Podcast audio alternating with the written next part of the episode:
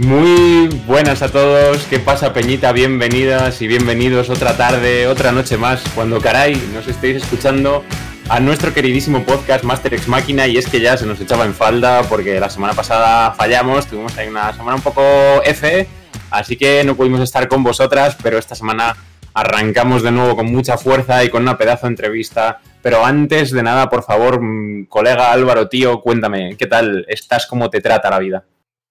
Pues la verdad que, como dices tú, vida complicada un poco, pero joder, la semana pasada no pudimos, no pudimos sacar el podcast y yo notaba que eh, algo faltaba ahí, ¿eh? Así que, hombre, haciendo ahí lo que se puede, vamos a seguir dándole caña todas las semanas. Así que bueno, digamos que bien, digamos que bien y que estamos aquí al pie del cañón. Seguimos vivos. no nos entretengamos mucho porque hoy, tal y como empieza a ser la costumbre del canal, que es casi tener ya alguien con nosotros casi todos los programas, cosa que a mí me divierte también mucho. Traemos un invitado bastante especial, cosa que siempre decimos que es muy especial, pero es que así es. Toda la verdad, o sea. Sí. Hoy traemos al tremendo Raúl Glecturi, eh, uno de, de compañ- uno de nuestros compañeros, uno de los jugadores, eh, que además ahora parece ser que ha decidido iniciarse en el camino del máster. Y, Bueno. y precisamente vamos a hablar de ello hoy. Porque hoy Teo dirige rol. Es, es la clave de hoy, ¿no? Pero bueno, Eh, Raúl, no lo- ¿cómo estás? No lo he decidido, me han invitado a ello y yo he aceptado. Que, que- Ah. Entonces está decidido. Mm. Eh, realmente, yo, o sea, en ningún momento me planteé nunca eh, masterear una partida de rol. Mm, se me regaló una caja de inicio, que en este caso me la regaló mi amigo Ricky. Y fue a partir de ahí cuando pues, me empecé a plantear la posibilidad de poder eh, masterear una partida y si me veía capaz y, en fin, todas las preguntas que te surgen cuando, cuando te invitan a ello. De hecho, la aventura que me regaló para, para empezar esto es la mina de Fandelver, la caja de inicio. Y, y nada, me, me la regaló ya hace mucho también, es verdad, ¿eh? hace un año, si no me equivoco, un año y pico. Y bueno, aún no he podido masterearla, pero creo que ha llegado el momento de, hacerlo. A mí, a mí lo que me gusta mucho es. eh, porque cuando vinieron eh, nuestros tremendos dos últimos invitados, me gustó mucho que ellos. Lo de. Sí que se planteaban un poco el tema de dirigir, pero bueno, había dudas, ¿no? Yo lo entiendo. Pero- y veo que a ti te pasa un poco parecido en el sentido de. Tú ya habías jugado bastante. En el momento en que se te regaló esta caja, ya llevamos esta. Bueno, había jugado una partida aparte, pero sobre todo esta crónica de tiranía de dragones. Ya llevamos bastante tiempo con ella. Y me gusta que hasta que no recibiste la caja, no te hayas planteado realmente dirigir. O sea, ni siquiera como, ay, no sé si se me va a dar bien. Es como que ni siquiera lo habías valorado. Entiendo. Es que yo antes pensaba que el máster nace, no se hace. Quiero decir, eh, no, no sé, o sea, yo por ejemplo, Ricky o tú, que no lo sé, de hecho es algo que nunca os he preguntado, creo como que siempre habéis tenido en vuestra cabeza el papel de máster y no de jugador. Habéis jugado también, pero como que os sentís más identificado con el máster. Entonces, nunca os, os- entró la- el planteamiento de quiero masterear, sí, no, como que siempre lo habéis querido. Y en mi caso, es que nunca me lo planteé porque, desde mi punto de vista, creo que es un papel bastante complejo, sobre todo si no tienes experiencia o si no tienes con la capacidad de improvisar en el momento y demás. Entonces, por eso nunca me lo había planteado hasta que, bueno, eh, me Pero- regaló la caja y, y me decidí. Suena a que de fondo sí te lo habías planteado, pero no te veías del todo en ese papel. ¿No? Como que a lo mejor de primeras te vino la idea y dijiste, "Ma, yo como jugador estoy a gusto, no me voy a meter de vuelta más. Y en el momento en que te llega la caja, sí que ya dices, oye, igual esto de alguna manera puede salir. Claro, quiero decir, de manera seria nunca me la he planteado, eso Ah, lo tengo por seguro. De, de- de forma sutil, pues no lo sé. No lo sé. Yo creo que no. ¿eh? A lo mejor alguna idea de, ay, pues me gustaría hacer esto si fuese máster, pero como que nunca me, me planteé de verdad hacerlo hasta que llegó ese momento. Pero mazmorro, esto está soy muy callado. Eso no me gusta.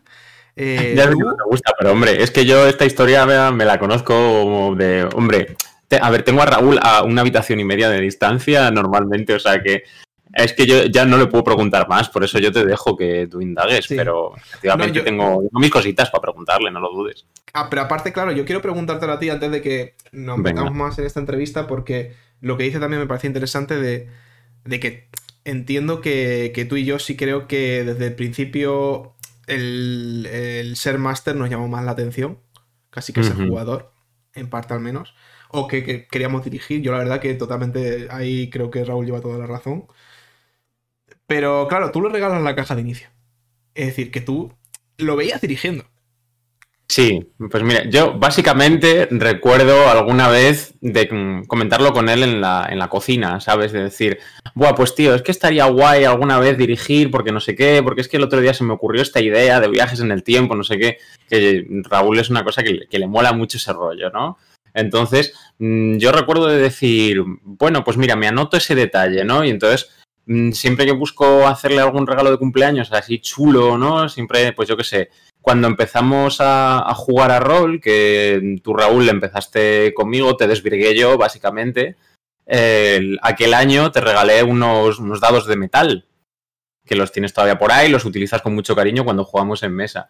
Pero claro, luego ya el año siguiente era como hay que seguir subiendo un poco la apuesta, ¿no? Entonces creo que ya va siendo el momento de que Raúl vaya planteándose un poco quizás Mm, si puede volar él en otro, en otro sentido, ¿no? Dejar quizá de estar un poco de, del otro lado de la pantalla e intentar ponerse, ¿no? Porque alguna vez, ya te digo, sí que recuerdo conversaciones en la cocina de, de hablarlo, ¿no? Entonces fue como a mí me surgió la idea de decir, bueno, voy a planteárselo yo y voy a darle las facilidades de tal forma que como la caja de inicio es un producto que me parece fantástico para iniciarse, para narrar, esta aventura de la mina perdida de Pandelver, que evidentemente no la he leído porque quiero que me la dirija a él, entonces solo he leído críticas y, demás sin intentar comerme mucho spoiler, que creo que prácticamente no me he comido nada. Eh, yo sabía que tenía una, planteaba unas ideas muy buenas y que planteaba cosas fresquitas, suaves para llevar, era una aventura ligera de dirigir, que no tenía mucha complicación, ¿no? Entonces yo dije, pues de cabeza, porque es un sistema que ya conoce de sobra, porque lo juega habitualmente y porque esta aventura es una cosa cortita, de niveles 1 al 5 y encima pues es fresca, es chula, le va a molar. Entonces fue ahí como a mí me surgió el planteamiento de decir, venga Raúl, ¿por qué no? Que lo intente, ¿no? Si no, pues mira, bendito sea, tiene unas normas eh, resumiditas que siempre le van a venir bien y seguro que aunque sea leyendo la aventura, aprende mucho de lo que hay entre bambalinas. Claro, de cómo funciona el, toda la información desde el punto de vista del, máster que a mí siempre me ha llamado la atención. Claro, y que de hecho yo creo que fue, lo primero que me, que me dijiste cuando empezaste a leer, que yo creo que además fue coincidió cuando yo me acababa de ir a Francia, que me escribiste algún día y me decías, buah, tío, yo no me imaginaba que una aventura se escribía así. ¿Qué cosas te llamaron la atención cuando empezaste así a leer un poco cómo funcionaba una aventura escrita y cómo se preparaba? Me resultó muy curioso el, cómo estaba escrita en el sentido de que usaban mucho el condicional. Te escribían, digamos, la aventura, pero te decían si los personajes tal o si los personajes tal. Y luego los apartados de estos personajes saben esta información, esta información y esta. Entonces, es una forma de leer la aventura muy diferente a lo que es una novela normal. Y me llamó bastante la atención y, como que ya entendí muchas cosas y digo, vale, ya sé cómo funciona. ¿Qué pasa? Me abrumó. O sea, cuando yo vi la cantidad de eh, variables que hay en una escena, porque hay a lo mejor eh, dos PJs, o dos PNJs, perdón, eh, me entró un poco el pánico porque digo, es que son, son muchos factores. Son muchos factores a tener en cuenta y claro, aquí el jugador decide una cosa y tú tienes que improvisar sobre la misma si no lo tienes preparado, claro. Yo es que, no sé, creo que sí que de, los jugadores así que hemos tenido usualmente, tú eres de los más creativos. En sentido, o sea, a ver, pero te, voy a, te voy a dar palos, o sea, una de cal y una de arena. Eh, entonces, yo creo que para dirigir, genial. Ahora, ¿cuál es la contraparte que yo te veo a ti que creo que es donde más fallas? Precisamente esa creatividad es muy buena, y ese pensamiento inocente, que a mí lo que me, lo que me parece muy curioso es que lo que hablábamos alguna vez de cuando empiezas a iniciarte en el rol, que tienes como un pensamiento muy fresco fuera de la caja, ¿no? Out of the box y tal. creo que se pierde relativamente rápido cuando juega unas cuantas sesiones, pero creo que Raúl no lo hace así. Ahora, la contraparte de eso es que sí que creo que hay veces que, que te cuesta meterte en el personaje, ¿no? Entonces, o que se te va demasiado todavía de madre. Entonces, con que parecía estaba muy bien y creo que realmente Ricky ahí hizo una jugada perfecta de decir, vamos a coger la parte buena de Raúl, que es que él puede dirigir de manera espectacular, pero además esto le va a ayudar a darse cuenta de en qué momento se, puede, se le puede estar yendo un poco de madre. Porque te hace tener que ver, como dices tú un poco, qué hay entre bambalinas y cómo funciona todo. Y vale, esto, bueno, hay que acotarlo a una serie de, elementos dentro de la historia, ¿no? Entonces creo que también incluso como jugador eso ya, como dices tú, Ricky, eh, te ayuda mucho. Ahora bien, eh, a, pesar de que te sintieses un poco abrumado, porque es cierto que, que esta caja la tienes ya hace un año o más, y ahora hemos vuelto un poco a darle la, vuelta a ver si podías dirigirlo. Además, yo, estoy, estoy jugando a la mina de Pander, estuvimos hablando un poquito sobre ello. ¿Qué crees tú que es lo que a ti mejor se te podría dar a la hora de dirigir? ¿Qué dices tú? Oye, yo creo que esta parte de dirigir a la que estoy viendo la aventura lo puedo llevar bien. ¿Y qué es lo peor? Que yo entiendo que tiene que ir un poco en el tema de, de bueno, de que hay demasiados personajes quizás o las variables, como dices tú.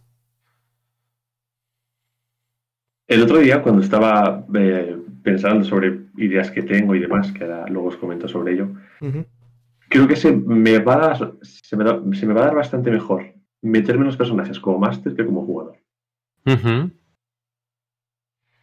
Porque no me siento responsable de lo que hagan los personajes que yo rolé. Entonces, el otro día en mi cabeza me puso una música eh, estilo Skyrim, muy tranquilita, muy de bosque, y empecé como en mi cabeza a imaginarme una escena con, con Ricky, María, que es una jugadora que va a participar, y Víctor, otro chico. Y como que me vi con, con, con, mucha capacidad para hacer una escena como muy emotiva. En cambio, como jugador, creo que me gustaría mucho más hacerla. No sé por qué. Quizás por el, la desvinculación que hay al ser el máster y no el jugador y el personaje y todo lo que conlleva eh, a lo largo de la aventura tener ese personaje para ti, ¿no? Claro, es como que a lo mejor lo que planteas es que no tienes un vínculo emocional tan fuerte con los PNJs, ¿no? Entonces que a lo mejor te resulta más fácil, teniendo una barrera de distancia emocional, interpretar, ¿no? Exacto, exacto. Entonces, eh, creo que ahí se me puede dar bien o al menos de una manera decente.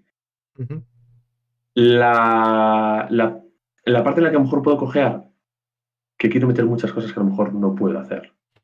O sea, mi cabeza, mi cabeza da muchas vueltas de manera constante a lo largo de mi, vida. Entonces, por ejemplo, a Ricky le planteé en su día eh, la posibilidad de meter bucles temporales en D&D, porque yo hacía poco que había visto la serie de Dark de Netflix, y lo que ocurría es que los personajes del pasado influían en los del futuro y viceversa. Entonces, yo eso dije, llevar esto a rol tiene que ser una pasada. Es decir, llegar a un punto en el que los personajes tienen que tomar una decisión en concreto para salvarse a ellos mismos en el pasado.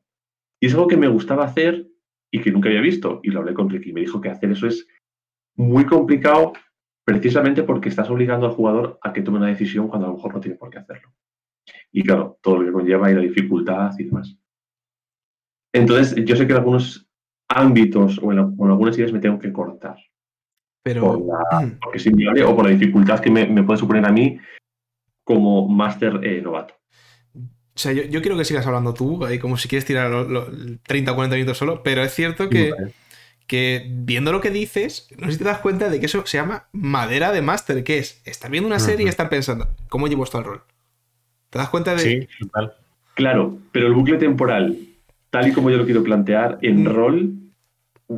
No lo tanto de una cosa en concreta, sino el saber, el, mientras estás viendo otra cosa de otro medio, leyendo, viendo una serie, el decir, vale, esto en rol podría funcionar, ¿cómo podría funcionar? Igual no, igual sí, de manera difícil, como dijo en el bucle temporal, o, fácilmente, ¿no? Pero el poder mm. extrapolar otra cosa completamente ajena al rol, a decir, ¿cómo podría llevarlo aquí? Creo que es una cosa bastante de máster por decirlo así, ¿no? Sí, o sea, aprovechar lo que se conoce hoy en día como narrativa transmedia, ¿no? Y plantearte que cualquier cosa utilizada en narrativa en cualquier medio puede ser utilizado perfectamente en otro, siempre en cuando lo adaptes de la forma correcta.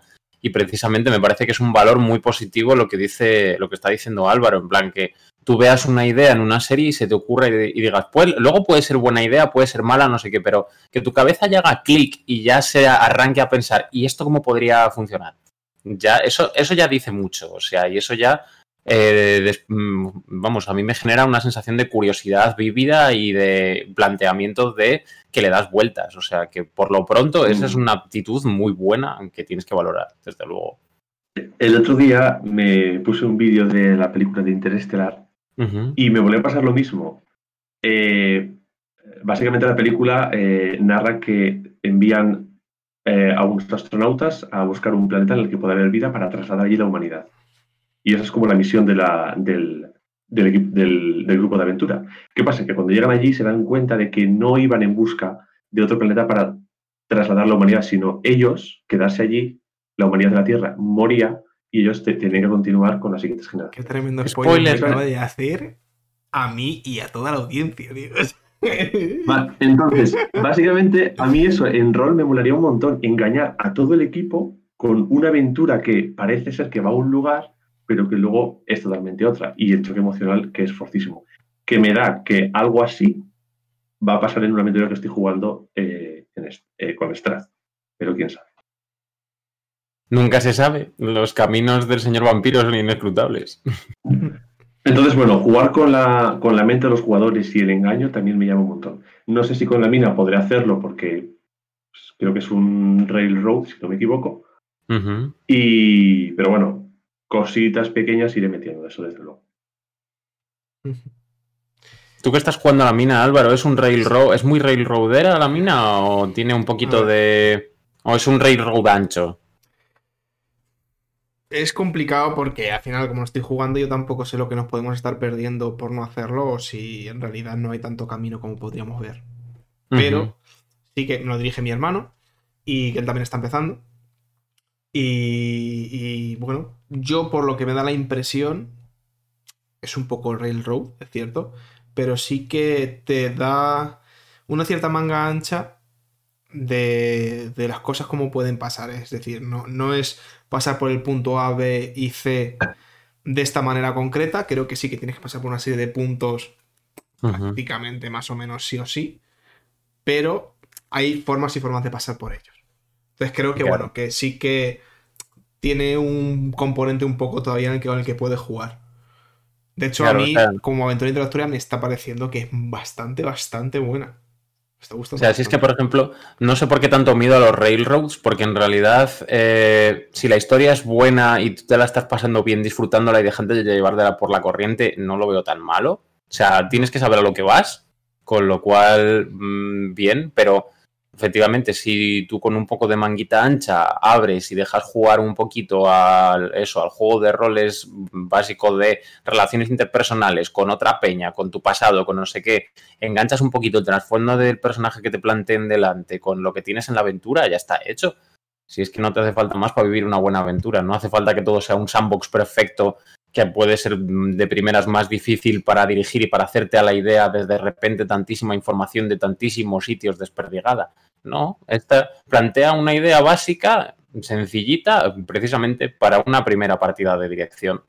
Yo, la verdad, en ese sentido, a mí lo que menos me gusta de la mina de Pandelver es llevar un personaje pues, bastante, entre comillas, genérico. Porque sí que los personajes son un poco los típicos, precisamente para quien se vaya a introducir que vea qué tipo de clases hay un poco, bueno, un poco el conjunto típico de ID que se te puede ocurrir así de primera, ¿no? Y yo sé, también Raúl, que tú quizás sea uno de los componentes que, menos te puedan gustar. De hecho, no sé si tú te planteas eh, dejar más manga ancha en cuanto a creación de personajes o jugar con lo que te viene en la aventura. Porque sé que a ti eso te gusta... A mí, claro, yo por mí la, la manga más ancha que hay en el mercado, pero a lo mejor no puedo hacerla toda porque, claro, el equipo no puede quedar cojo. Eh, entonces es algo que a medida que cuando lea la aventura por completo y más o menos tenga una estructura en la cabeza de lo que quiero y lo que quiero plasmar, pues más o menos les diré lo que pueden coger y lo que no. Pero yo por mí, toda la libertad que quieran, toda la libertad. porque yo lo voy a disfrutar más y ellos también.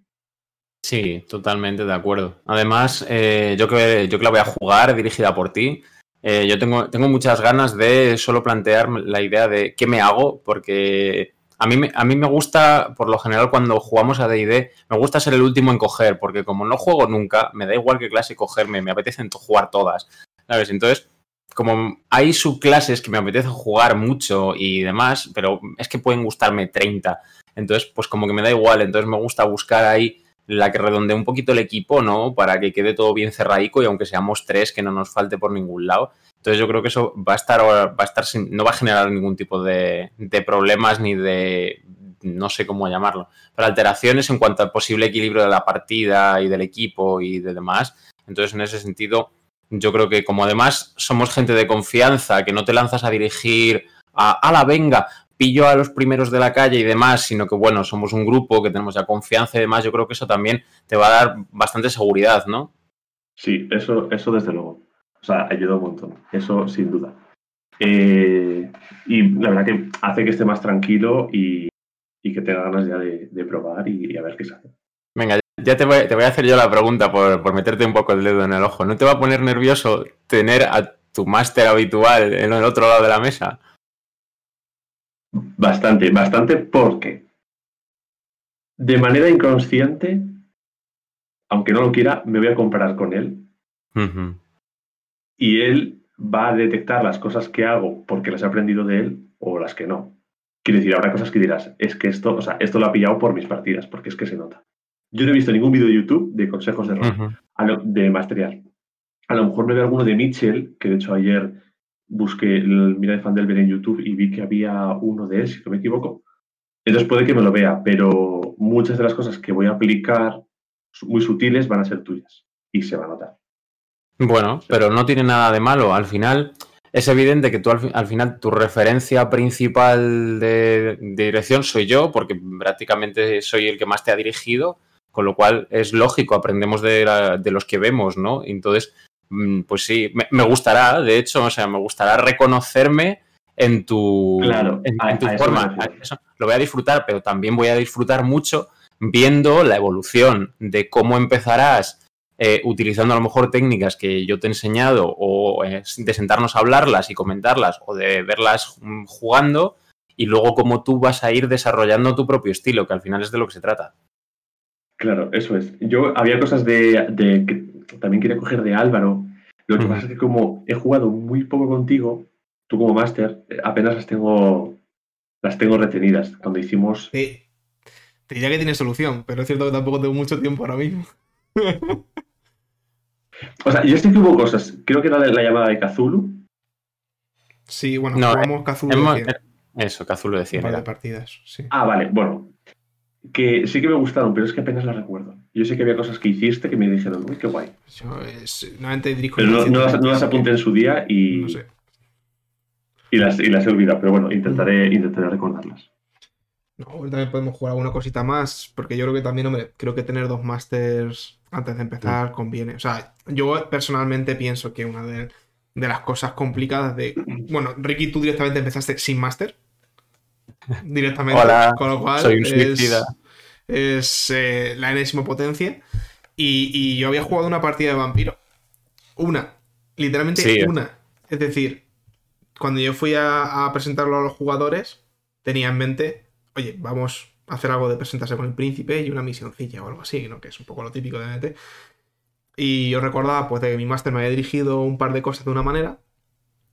Y con eso tiré, y es cierto que, que joder, te das cuenta de que dices, no sé muchas veces de hasta dónde puedo llegar yo. Y ya cuando te van dirigiendo más y vas viendo cosas, pues creo que, que eso es de lo que más agranda. Con lo cual, yo, yo sin problema, por supuesto, si quieres jugar alguna cosita más, porque creo que, que, es una de las partes más importantes que tenga varios directores. Sí, no, eso desde luego, porque sí. vas, vas cogiendo cositas que te van gustando de uno y de otro. Yo voy a abrir un melón. A ver, a, a, a ver, ábrelo. El tremendo melón de eh, dirigir rol 101.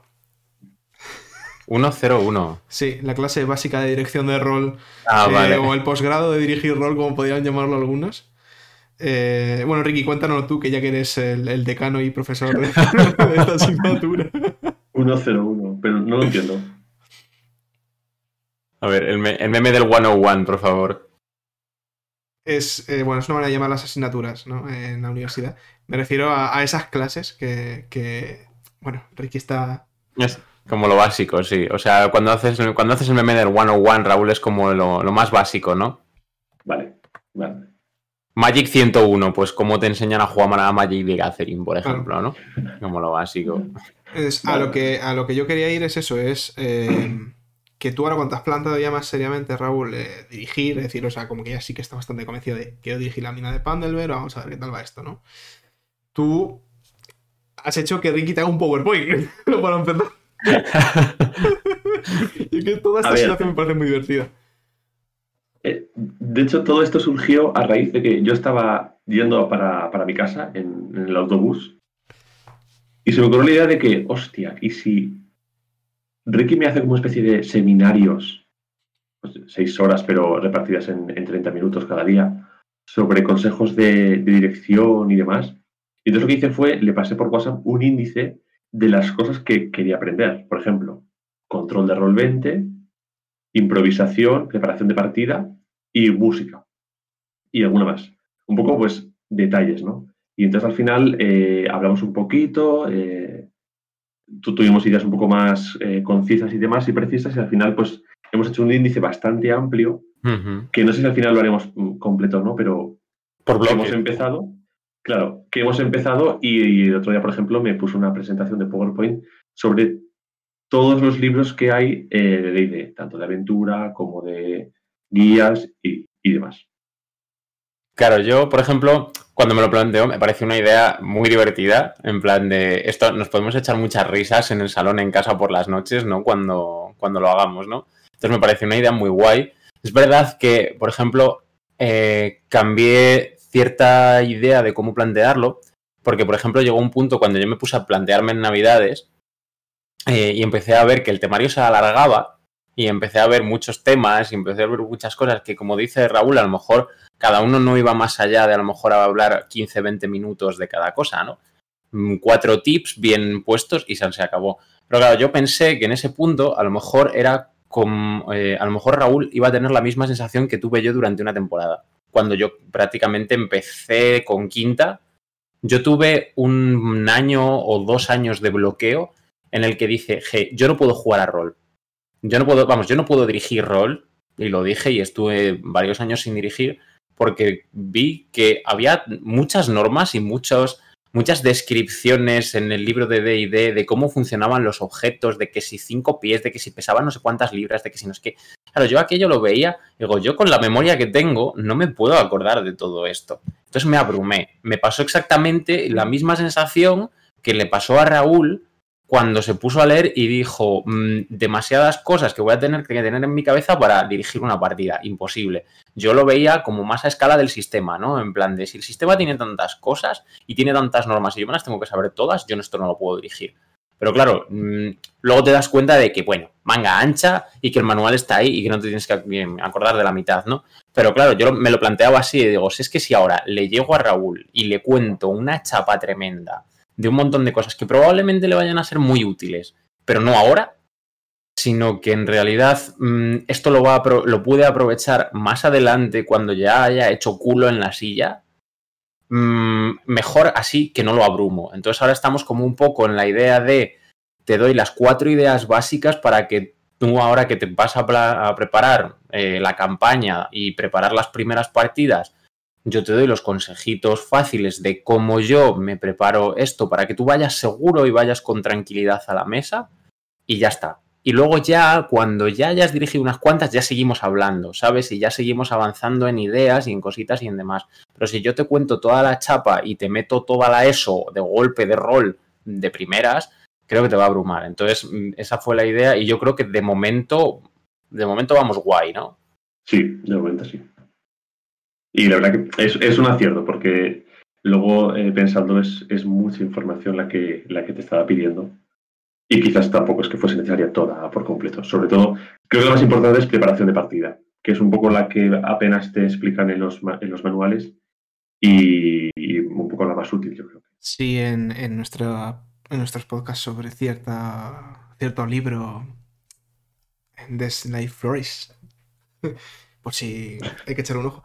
Eh, yo estoy muy de acuerdo. Simplemente, o sea. Por poner un ejemplo, a mí me pasa mucho esa sensación también de, de abrumarme.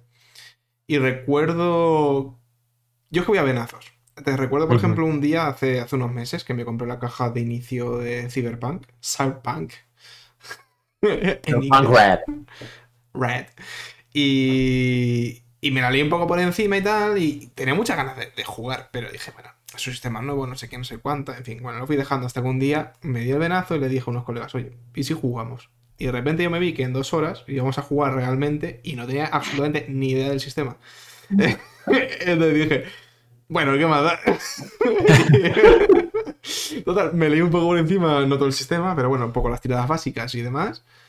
Fui, nos hicimos un poco la ficha de personaje porque la caja venía con un sistema medio preparado de fichas, pero que había que completar. Fue muy divertido, es una de las mejores cosas de esa caja, por cierto. Y mientras tanto también había una cosilla más para poder preparar la aventura y para adelante. Y quedó una partida bastante guapa, quedaron un par de escenas que, que yo recuerdo bastante memorables. Así que al final yo creo que tanto ahora como en muchos podcasts, yo creo que teníamos llegando casi siempre a la misma conclusión, que es, mírate unas cuantas cosas y lánzate.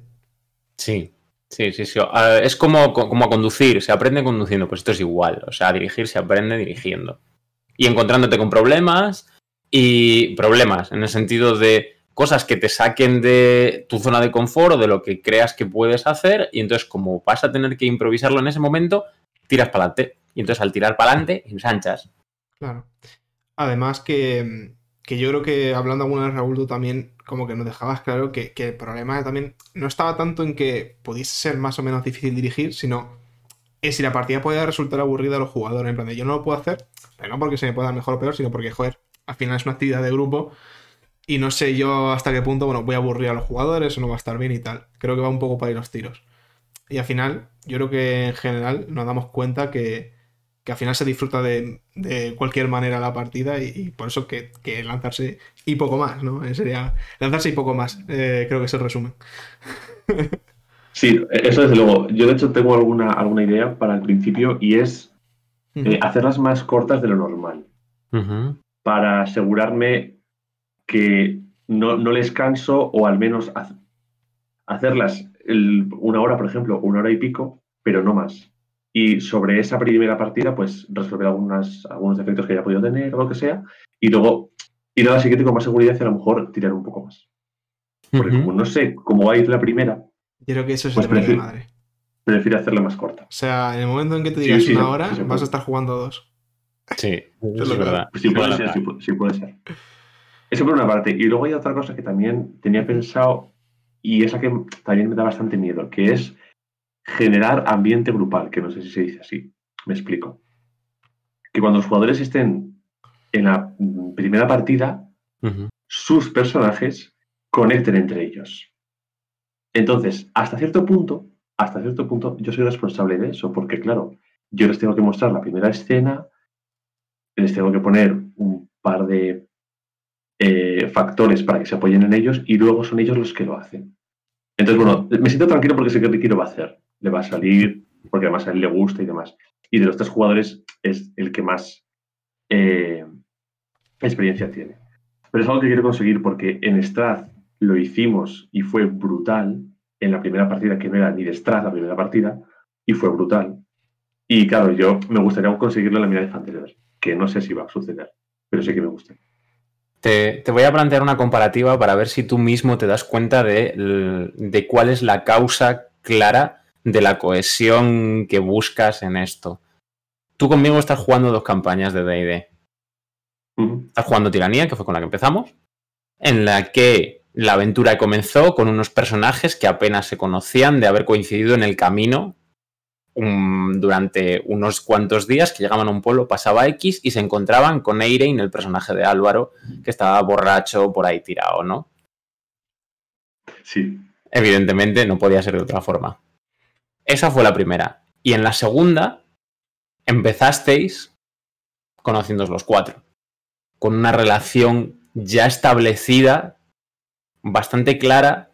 Tres personajes, desde luego, y una, otro, otro de los personajes, por la forma de ser que tiene, tiene una relación un poco más eh, liviana, por así decirlo, o un poquito más desdibujada, ¿no? Con el resto de los personajes, pero ahora se está forjando, ¿no? Entonces, tú eres consciente, yo planteándotelo, de cuál es la diferencia, ya no de decir, es obvio, en esta primera campaña empezamos sin conocernos y en esta empezamos conociéndonos. ¿Cuál es la herramienta clave que yo utilicé para la diferencia entre la una y la otra?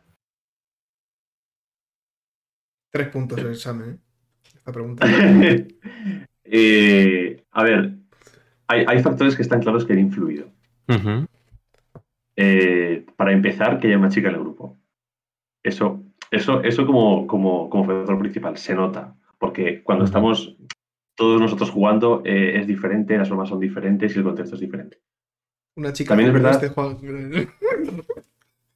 ¿Cómo, cómo? Que hay una chica en el grupo que no esté Juan. Sí, es importante. Hay que mantenerlo. Claro, otro factor es que la, campaña de tiranía eh, fue tu primera aventura. Y yo creo que en la primera partida no buscabas quizás esa, cohesión con tanto ahínco, con Stratzy.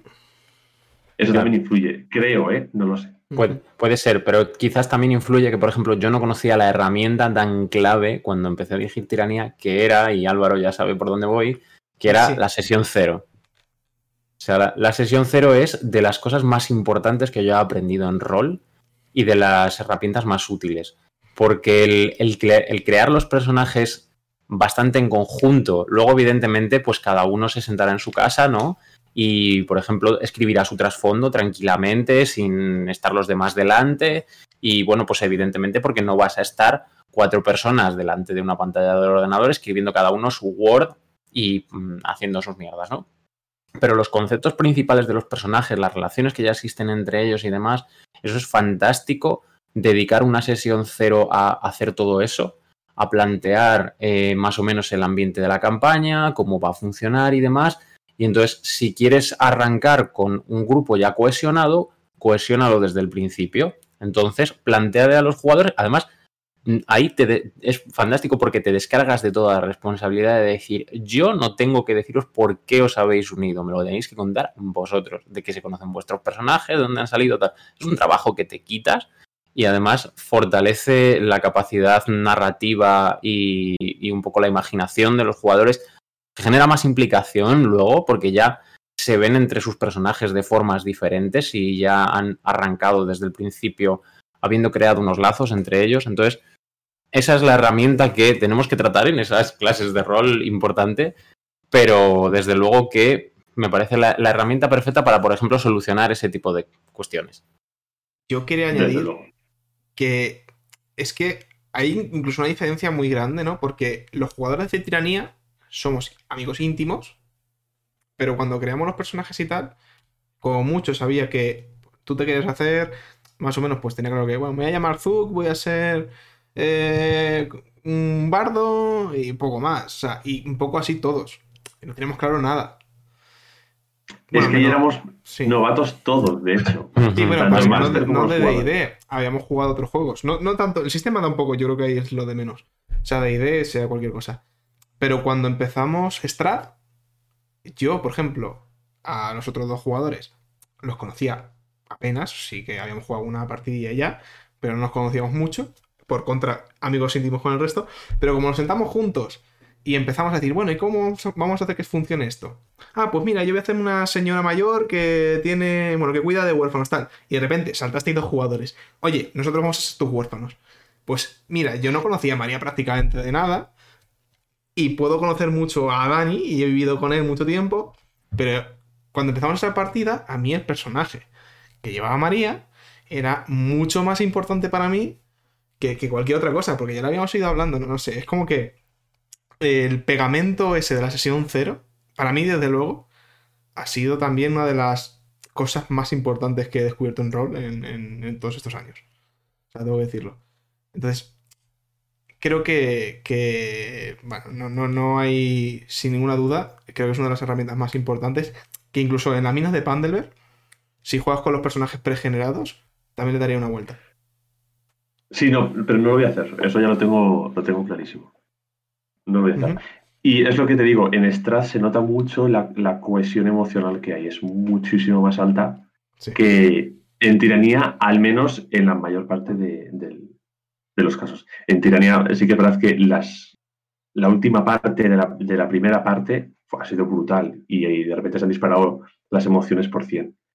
Pero bueno, en general sí que es verdad que en Straz hemos empezado muy fuerte, muy fuerte. Es que es una campaña que se merece jugar mucho con emociones de los personajes. Es una campaña que merece hacerse un John Wick. Mm. En toda regla. Yo es que además, pero ahí añado que creo que el cariño que nos tenemos en Tiranía no procede en realidad del grupo. O sea, no viene de los personajes, viene de los jugadores en el sentido de hemos ido jugando dos años esa campaña. Pero tampoco nos somos para mucho hablar entre nosotros y querernos y hacer cosas guays, ¿sabes? Quizás tú, tú y, tú o sea, tu personaje y el mío sí que han tenido un par de momentos guays de ser amiguitos. Claro. Y ahora estamos teniéndolos. Un poco en general. Pero es que. Ahí. En Strath, en dos sesiones, eso le había pegado 40 vueltas a, a Sí, porque en, Strad, en, porque en Strad, en la segunda sesión, Maddie se cayó al suelo inconsciente y se os pusieron a todos de corbata. Literal. La segunda os lo, vi, os lo vi en la cara. O sea, primera, primera tirada de, toda la campaña de ataque de un enemigo, sale un crítico, Maddie que se cae al suelo. Pues, ¿qué hicisteis el resto? Salía por ella. Sí, eso, eso es cierto, eso es cierto. Así que, por ejemplo, esa duda que te, surge, lo que dices de no sé si voy a conseguir una cohesión tal, facilítala de esta forma, por lo menos mm, el consejo. Sí, sí, sí, es la, idea que tenía. Por eso yo hasta que no lea toda la campaña y demás, eh, no iba a deciros nada, pero iba a reuniros en una videollamada y qué creéis, qué os gustaría, qué esperáis de la mina de Fandelberg eh, y, en fin, ese, tipo de cosas. Siento que, siento que, siento que no esté Álvaro, porque la verdad que me prestaría que, eh, que estuviese él también, pero claro, ya la estás jugando. Me hubiese gustado estar, pero bueno, eh, ya la estoy jugando. Queda igual, si ya mastereamos otras cosas y ya nos veremos, no hay problema. De todas maneras, yo quería ahora ir, quizá no tanto al punto de que vas a masterear, sino al punto de eh, qué es lo que tú has bueno, lo que buscabas en el rol y lo que te has encontrado y por qué sigues también, ¿no? ¿Qué hace que ahora quieras masterear, ¿no? Porque es algo que ahora ya es importante, entiendo. Mm, a ver, ¿qué buscaba en el rol? Pues no buscaba nada porque no sabía ni lo que era cuando empecé. o sea, yo, a mí un día, tú me invitaste a tu piso a echar una partida de MDT, que a ver si te podía hacer un favor, que hiciese un personaje, no sé qué, y yo fui para allá, salió fatal y sin más. Y cuando empecé con Tiranía, la verdad es algo que no sé cómo llegué a, jugar, no me acuerdo cómo, cómo, empecé, pero no buscaba nada en concreto. Y ni esperaba ni buscaba. Yo me senté ahí a jugar, creé un personaje con el que sentía cariño, que siempre le he tenido. Y, y luego con el tiempo eh, me he encontrado dos cosas. Una, la carga emocional que tiene, buena o mala, el rol es muy alta. Es muy alta, al menos eh, para mí. Yo soy una persona muy de emociones y yo con el rol, jolín, ha habido momentos que lo he pasado muy mal porque a lo mejor o no me sentía cómodo en mesa o algo fuera del, juego me ha, afectado a la partida, al menos desde mi punto de vista. Y eh, eso como, como parte mala, pero bueno, es algo natural y demás. Y luego, la parte buena pues la, parte emocional ha sido brutal cuando ha habido escenas preciosas y totalmente extraordinarias con tus amigos, que sois vosotros, y, el resto de jugadores, que han sido brutales. Entonces, bueno, yo he vivido las dos. Lo he pasado mal en algunas partidas, pero sobre todo lo he pasado genial en otras. Eso sin duda. Entonces, para mí, para mí, el, para mí el rol eh, es, o sea, es algo que me cuesta describir cuando a la gente pregunta ¿qué es rol? o ¿qué hacéis en rol? Me cuesta describirlo sin, sin caer en frases banales o sin importancia. Pero para mí tiene un, significado muy importante y es algo que jamás voy a olvidar cuando deje la, la, etapa universitaria. Pero es un juego que sé que siempre va a funcionar. Por mucho que pasen los años, siempre va a funcionar.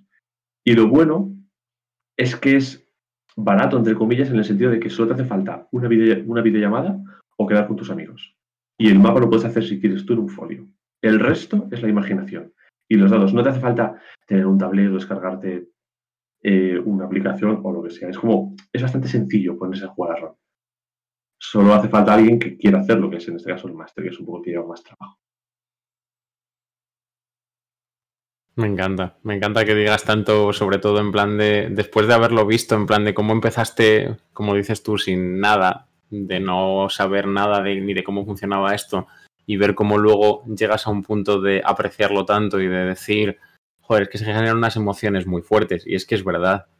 O sea, es que es verdad que el componente emocional de toda la implicación emocional que le coges a tus personajes, claro. Mm, se le coge mucho cariño y cuando tienes un susto en partida, como por ejemplo el que tuviste tú con Zuk, pues mm, hay, momentos que son fastidiados. De hecho, se habla mucho, me gusta mucho los términos del bleed in y del bleed out, que se refieren a cuando las emociones del personaje o el jugador se afectan entre sí.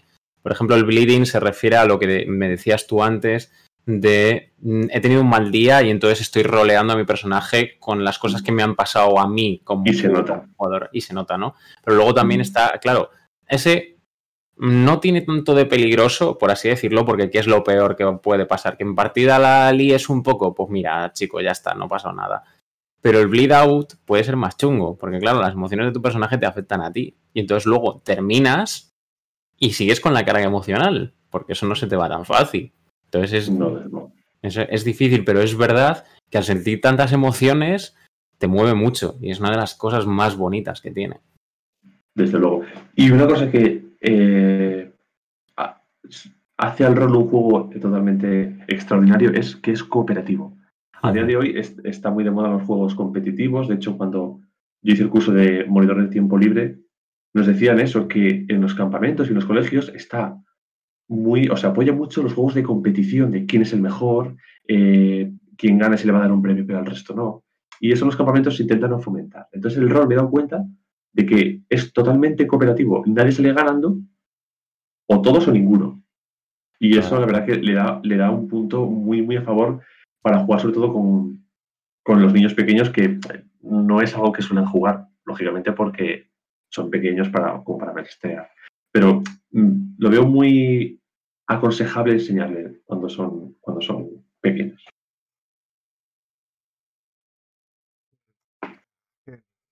que, no tengo mucho que añadir. Es que, eh, de, hecho, sí que queremos también algún día hablar de, educación y rol y cosas que se pueden hacer del estilo, porque como tú dices, creo que, que fomenta, bueno, digamos que creo que es una muy buena herramienta. Es que fomenta a nivel, sobre todo, el ámbito emocional y la creatividad. Y yo, por ejemplo, me molaría mucho eh, haber jugado rol, por ejemplo, en, clase. No es lo mismo, lógicamente, pero llevarlo a los colegios, aunque sea, no sé, de una manera bien pensada, creo que puede ser una, idea muy, muy guay. Y luego, ya no te digo, la, el trasfondo teatral que puede tener en, en, algún sentido y toda la, cultura, en fin, es que se puede sacar un montón de, de cosas provechosas, muchísimas, muchísimas. Por ejemplo, quieres eh, fomentar la historia de una ciudad o lo que sea, pues te montas una partida de rol de esa ciudad, la publicas, la gente lo conoce, la juega. Sí, al final se puede hacer virguerías, virguerías. Totalmente de acuerdo. Al final, como el rol también es una cosa que tiene tantísimas vertientes, ¿no? Y tantísimas temáticas y demás, puedes hacer lo que quieras. Puedes jugar eso, cosas de capa y espada que nos molan a todos y ser los superhéroes y jugarnos eso, una fantasía en la Tierra Media o en lo que tú quieras puedes irte de viaje por el espacio a un futuro distópico, eh, algo histórico y explorar la historia de tu propio país o del mundo o lo que tú quieras. Puedes hacerlo que muchísimo y el único, como dices tú siempre, el único límite está en la imaginación, ¿no? Y con tener un poquito el toquecillo o irlo desarrollando incluso porque puedes empezar y, al principio que te cueste desarrollar creatividad. Yo no me considero una persona especialmente creativa, pero creo que bueno, lo compenso con otras facetas que quizás sí son mejores de mí. Entonces, bueno, pues poco a poco voy ampliando, voy mejorando, me voy sintiendo más cómodo en ciertas cosas y voy, creo que mejorando en, cómo juego y en cómo dirijo, ¿no? Y que además también un poco desmitificar la idea de que esto es eh, algo hiper complicadísimo de hacer y, que son libros tochos que sí, que hay muchísimos libros muy tochos, véase mago, ¿no? Y que hay que aprenderse muchas cosas, pero no tiene por qué.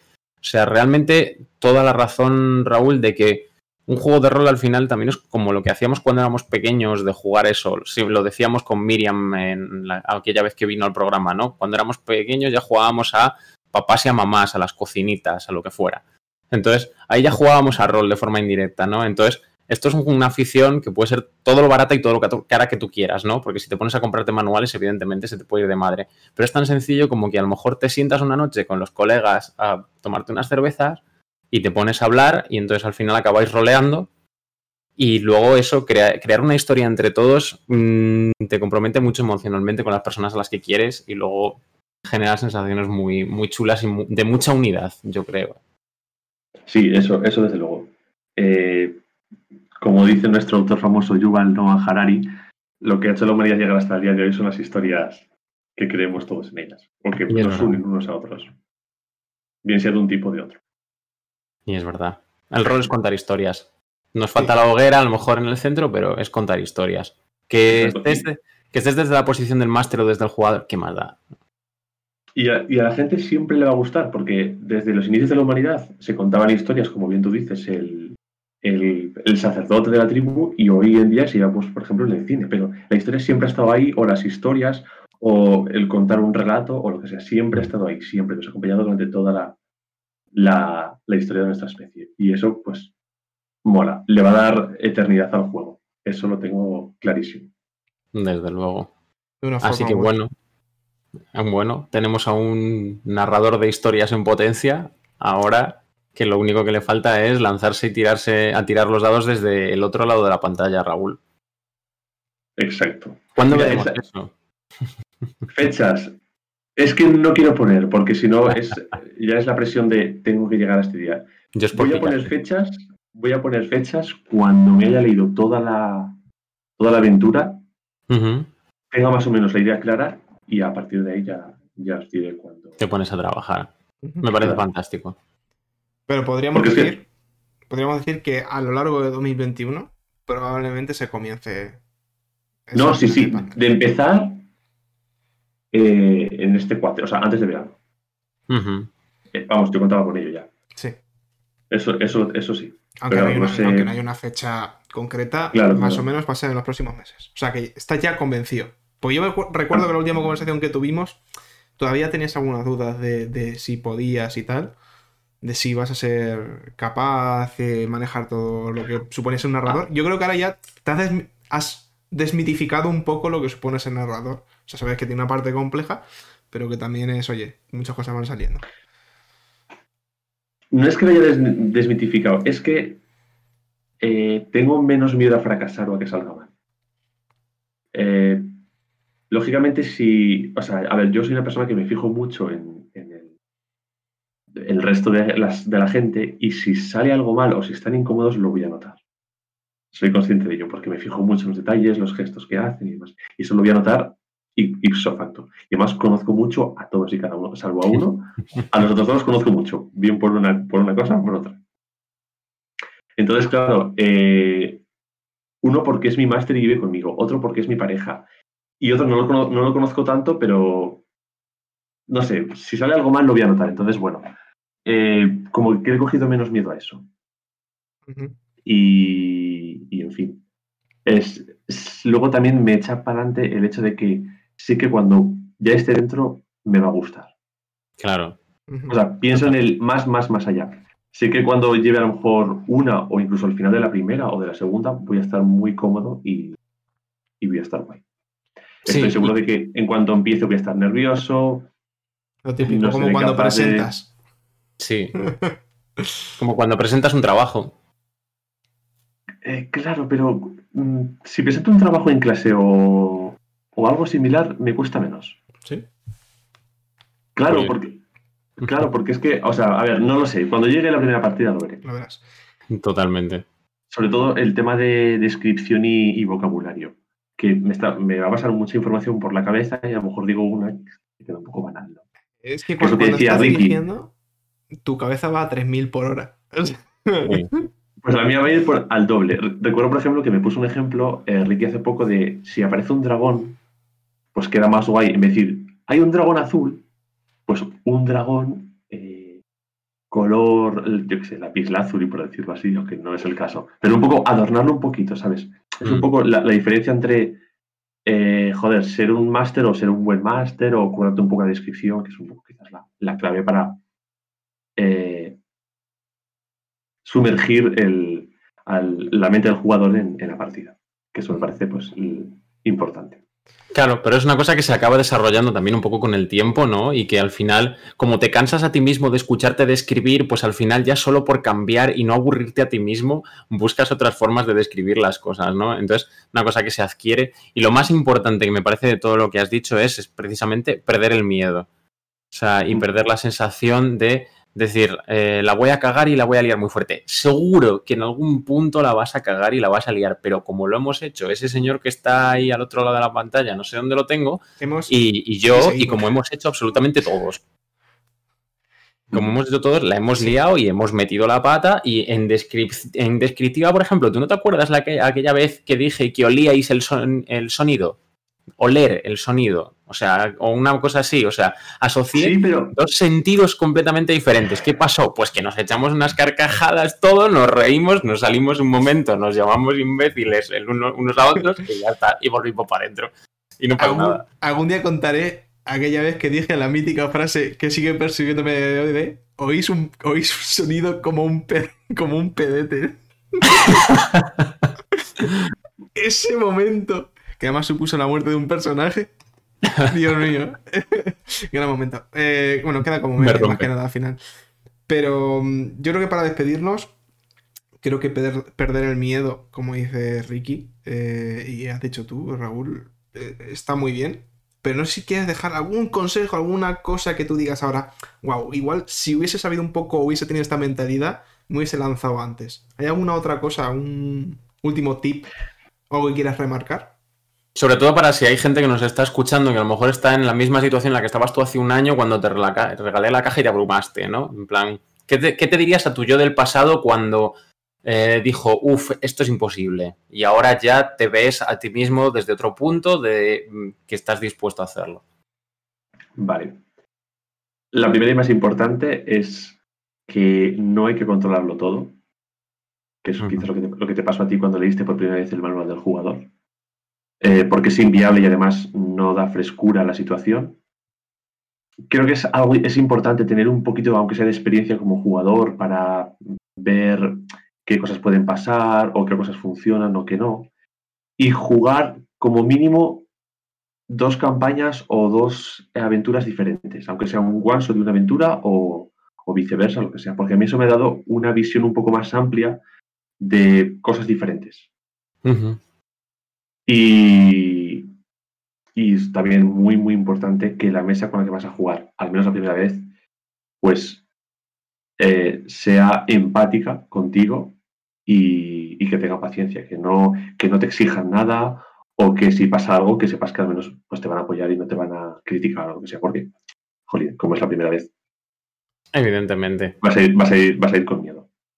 Eh, quiero, quiero decir una cosa que para acabar, todo tuyo. Que es que hay, una, hay un libro. Y no cita a Tolkien antes de irnos, no estaré contento. O Tolkien. No, ya sé, ya sé, ya está. Hay un libro que voy a intentar aplicar al rol, que de hecho me, lo recomendó el señor Álvaro.